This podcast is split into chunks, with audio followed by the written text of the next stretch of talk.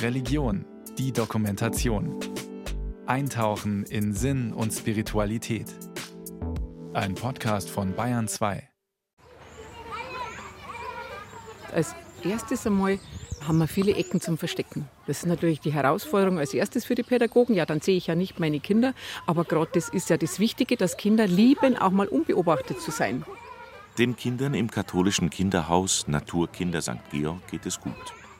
Die Leiterin Gabi Lindinger ist mit einer kleinen Gruppe nach draußen gegangen, in die weitläufige Anlage. Kinder, ist es ein Paradies, der Garten für euch? Ja. Ja.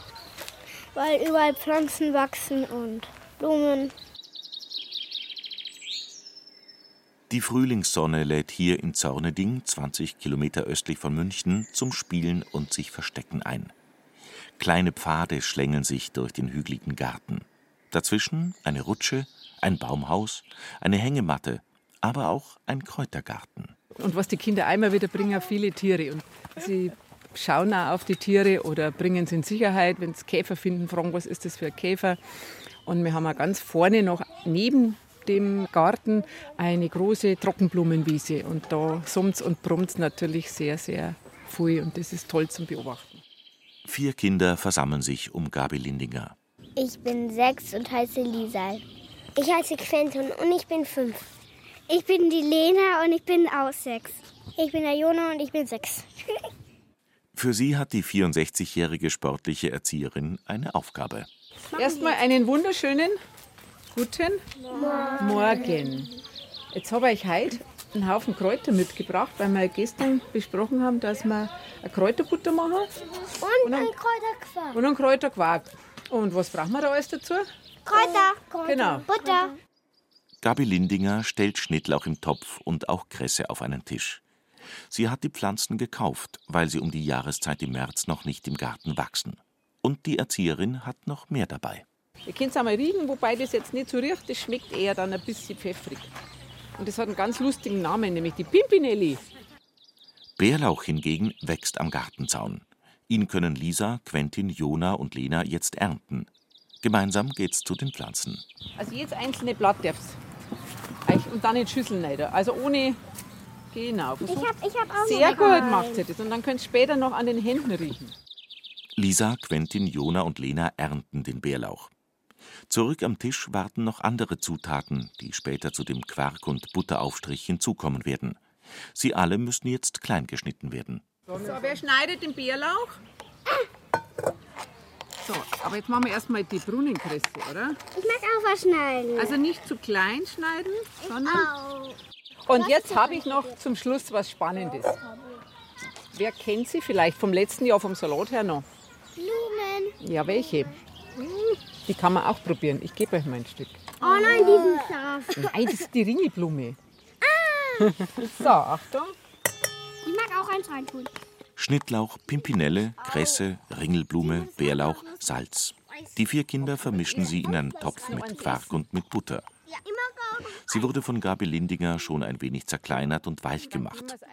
Dann streichen die Kinder die Aufstriche auf Brote. Vor der Kostprobe kommt erst noch ein Tischgebet. Wir lassen es noch liegen vor euch. Okay, das probieren. Du wolltest dann Quark haben. Ich mag Kräuterbutter. Lieber Gott, wir danken dir für die Butter, für das Brot, für die schönen Kräuter in unserem Garten und für das, dass wir zusammen uns Zeit genommen haben, diese leckere Brotzeit zu richten. Schicken wir es in den Himmel. So ein schöner Himmel heute. Ja, dann kommt es gut an. So, jetzt dürft ihr es probieren. Und wie kommt der Aufstrich bei den Kindern an?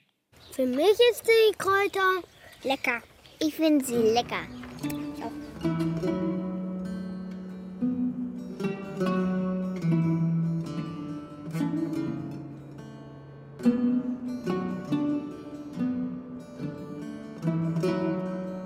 Ein Garten verkörpert für viele den Traum von einer heilen Welt. Ein Stück Erde, in dem alles in Ordnung ist, in dem es keine Konflikte gibt. Einen solchen besonderen Ort, den findet man auch in der Bibel. Gott selbst hat ihn angepflanzt, den Garten Eden. Er ist Ausdruck seiner Schöpfung. Im Alten Testament haben wir den Garten Eden in dem Text gleich am Anfang in Genesis 2 folgende.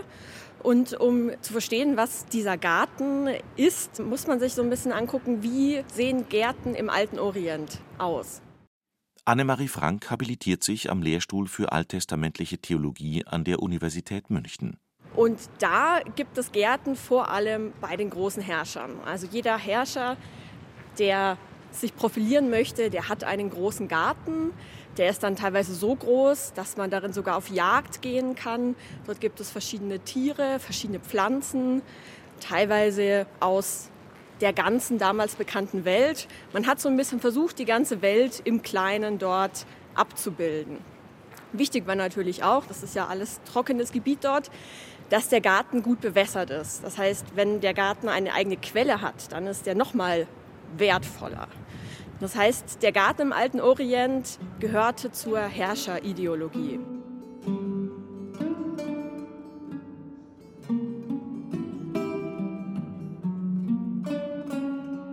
Wenn wir uns jetzt unseren Text in Genesis 2 anschauen, dort erschafft Gott diesen Garten Eden und er schafft nicht nur den Garten, sondern eben auch Tiere, Pflanzen und Flüsse. Also der Garten hat einen eigenen Ursprungsfluss, eine Quelle, was ja wichtig ist. Und von ihm gehen vier weitere Flüsse aus. Und vier Flüsse stehen in dieser Zeit für die vier Weltgegenden. Und der Ort, wo diese vier Flüsse entspringen, Eden, ist demnach auch das Zentrum der Welt.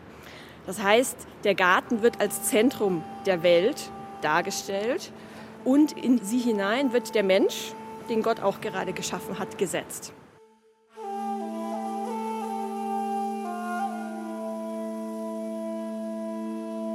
In der europäischen Kulturgeschichte ist der Garten Eden über die Jahrhunderte in verschiedenen Bildsprachen dargestellt. Der Renaissancekünstler Albrecht Dürer konzentriert sich in seinem Kupferstich auf Adam und Eva. Ihre Körper hat er perfekt proportioniert. Eine Ziege, ein Papagei und natürlich auch die Schlange zieren das Idyll unmittelbar vor dem Sündenfall. Bei dem Barockmaler Peter Paul Rubens tummeln sich viele Tiere, Löwen, Pferde und Pfaue in saftig grüner Landschaft. Jeder hat seine eigene Vorstellung vom Garten Eden. Es ist der erste Raum, der geschaffen wird. Es ist ein eher utopischer Raum, könnte man sagen. Der Mensch kann dort ja leben, ohne dass er eben dafür arbeiten muss. Er kann von den Früchten aus dem Garten direkt essen und er braucht eben noch keinen Ackerbau zu betreiben. Und er kann natürlich auch schon mit Gott in Kontakt treten, aber das, wie wir wissen, das geht dann nicht so lange gut. Da gibt es bald Probleme. Sind der Garten Eden und das Paradies gleichzusetzen? Die Theologin Annemarie Frank differenziert. Im hebräischen Text steht Garten Eden. Und Eden ist ein Wort, das bedeutet auf Deutsch so viel wie Wonne, also etwas ganz Tolles, Außergewöhnliches, etwas, wo man sich auch wohlfühlt. Und so ist dieser Garten auch konzipiert. Und in der griechischen Übersetzung dieses hebräischen Textes, in der Septuaginta, dort taucht dann plötzlich das Wort Paradeisos, Paradies, auf. Und dieses Wort kommt eigentlich aus dem Persischen und bedeutet ein umzäuntes Gebiet, also auch einfach nur ein Garten. Das heißt, man hat dann erst sozusagen in späterer Zeit in der griechischen Übersetzung diese Vorstellung vom Paradies als Garten mit dem Garten Eden verbunden.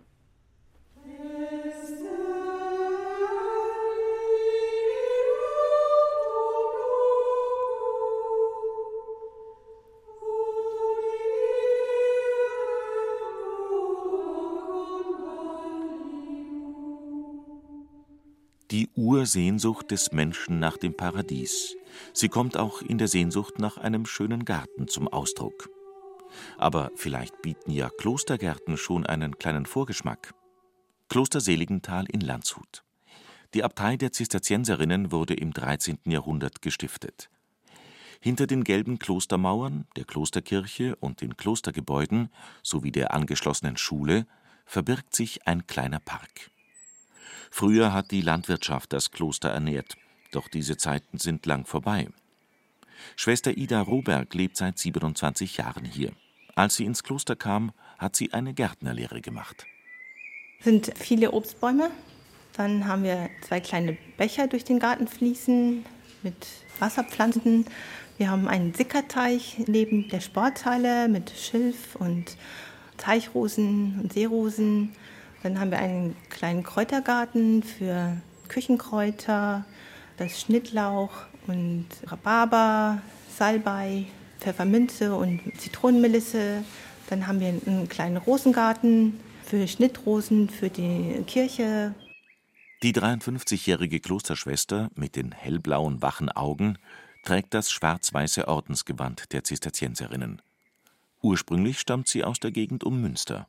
Also ich komme vom Land und der Garten hat in unserer Familie eine ganz große Bedeutung. Meine Mutter ist ein ganz großer Gartenfan und wir haben zu Hause einen sehr großen Garten gehabt mit viel Gemüse, aber auch mit Rosen, mit Bäumen, mit Büschen.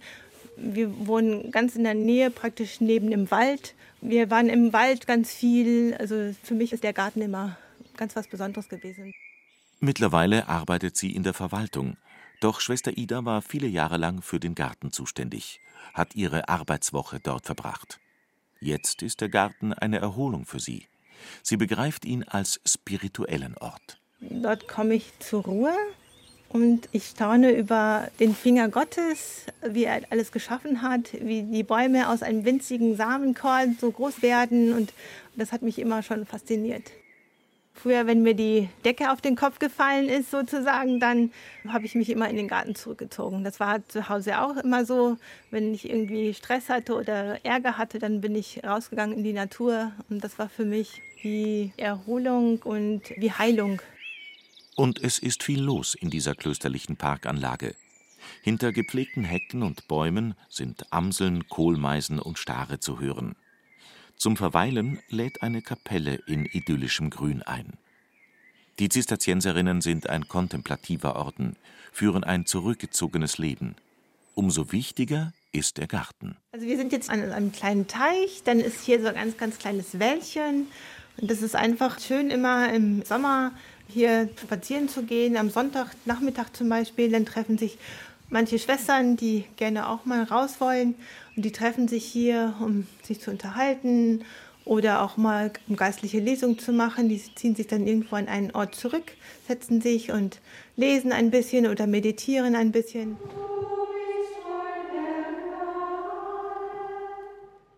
Die Zisterzienserinnen haben einen fest strukturierten Tagesablauf mit Chorgebet. Schwester Ida Romberg hat sich mit den Pflanzen in der Bibel beschäftigt. Sie wollte herausfinden, an welchen Stellen sie erwähnt werden. So hat sie auch während des Chorgebets den Bleistift zur Hand genommen und bei den Psalmen geschaut, wo steht etwas über Bibelpflanzen. Ich habe versucht, irgendwo anzufangen und da ich die Jona-Geschichte sehr gerne mag, bin ich mit Jona angefangen, mit dem Rizinusstrauch und habe dann halt irgendwelche Pflanzen gesucht, die so eine Bedeutung haben, die Terebinte zum Beispiel oder den Ölbaum oder den Weinstock, der ja auch häufig in der Bibel vorkommt.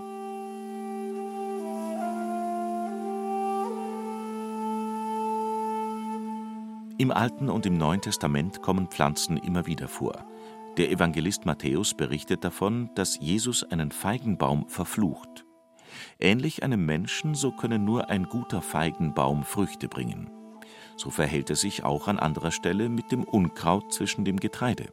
Dieses Gleichnis mit dem Samenkorn oder mit dem Unkraut im Weizen, also das ist immer ein Bild für die Liebe Gottes zu den Menschen zum Beispiel oder für das Wachstum, für das Böse und das Gute.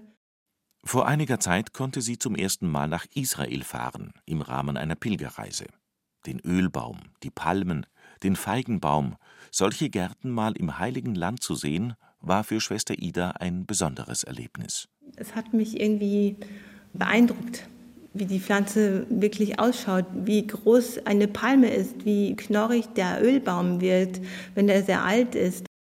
Wie stellt sie sich das Paradies vor, auch als Garten? Ja, im Paradies stelle ich mir so vor, dass da alles ja heil ist, dass da eine heile Welt ist.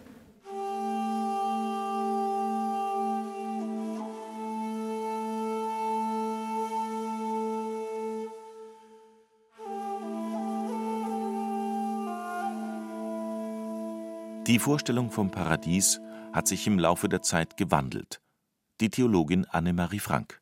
Es gibt verschiedene Vorstellungen vom Paradies. Also ganz ursprünglich ist das Paradies einfach nur ein Garten, ein Königsgarten vor allem oder ein Garten für reiche Leute, gerade eben in Persien. Dann haben wir im Alten Testament eben das Paradies als diesen ursprünglichen utopischen Garten, den Gott geschaffen hat. Und diese Vorstellung verändert sich dann aber. Im Neuen Testament gibt es ganz wenige Stellen, wo das Wort Paradies vorkommt. Eine Stelle ist relativ bekannt. Jesus am Kreuz. Er spricht zu einem der beiden Verbrecher, die auch am Kreuz hängen. Und er sagt, Amen, ich sage dir, noch heute wirst du mit mir im Paradies sein. Hier haben wir also eine ganz andere Vorstellung vom Paradies. Es ist nicht mehr ein Garten, ein ursprünglicher Garten, sondern es ist ein Garten, in dem die Gerechten nach dem Tod sein werden.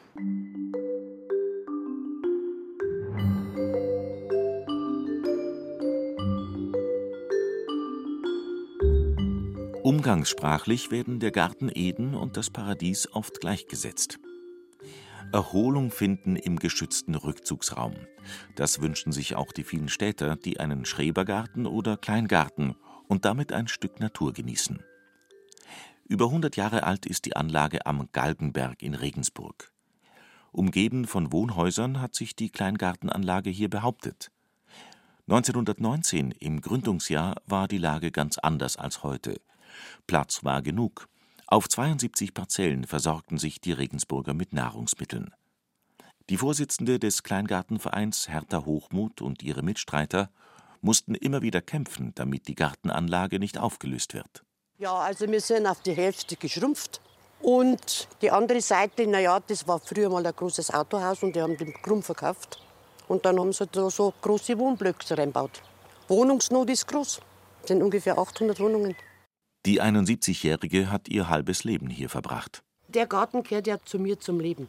Ich habe jetzt den Garten 40 Jahre. Da weiß ich, wo ich hingehöre. Und da kann ich kommen, wann ich will und kann gehen, wann ich will. An diesem Samstagvormittag sind alle da. 15 Regensburger Gartler packten heute gemeinsam an, um die Außenhecke zurechtzuschneiden. In ihrer Anlage, die nicht weit vom Hauptbahnhof entfernt liegt. Hertha Hochmut gibt das Kommando für den Auftakt. Jetzt fängt der erste an. 180 Meter Außenhecke werden jetzt wieder in Form gebracht. Drei bis acht Gemeinschaftsstunden müssen die Gärtler im Jahr ableisten, je nachdem, was so anfällt. Treffpunkt für alle ist das Vereinsheim. Gegenüber hat Hertha Hochmut ihren Garten. In den 1970er Jahren ist die Regensburgerin mit ihrem mittlerweile verstorbenen Ehemann hergekommen. Damals waren Sohn und Tochter noch klein. Hertha Hochmut musste für ihren Traum vom Gartenparadies erst einmal schuften. Es war eine ganz alte Hütte da mit ein bisschen Wein und Unkraut, wilde Rosen. Und dann haben wir ungefähr zweieinhalb Jahre lang Hütte gebaut. Jetzt sieht alles schön und gepflegt aus. Kleine, kindhafte Figuren mit Äpfeln in der Hand stehen zwischen Gemüsebeet und Bäumen.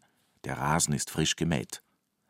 Krankheit und der Verlust von zwei Partnern – der Garten hat Hertha Hochmut auch in schwierigen Lebenssituationen immer Halt gegeben. Wie die meisten Gartler kann sie ihr kleines Paradies zu Fuß erreichen. So ist Hertha Hochmut fast täglich hier. Hertha Hochmut hat ihren schönen Garten verlassen und ist wieder bei den anderen, die sich ums Heckenschneiden kümmern. Nach mehreren Stunden ist es geschafft. Alle kommen im Vereinsheim zusammen und nehmen eine Brotzeit zu sich. Also ich möchte mich bedanken, dass alle so zahlreich erschienen seid und dass so fleißig mitgearbeitet habt. Und dann wünsche ich euch einen guten Appetit. Eine eingeschworene Gemeinschaft. Man kennt sich über viele Jahre. Die Warteliste der Bewerber ist lang. Zurück in Zorneding, im Garten des katholischen Kinderhauses Naturkinder St. Georg. Ein Kindergarten, eine Krippe und ein Hort. Sie alle zeichnet das besondere Gartenkonzept aus.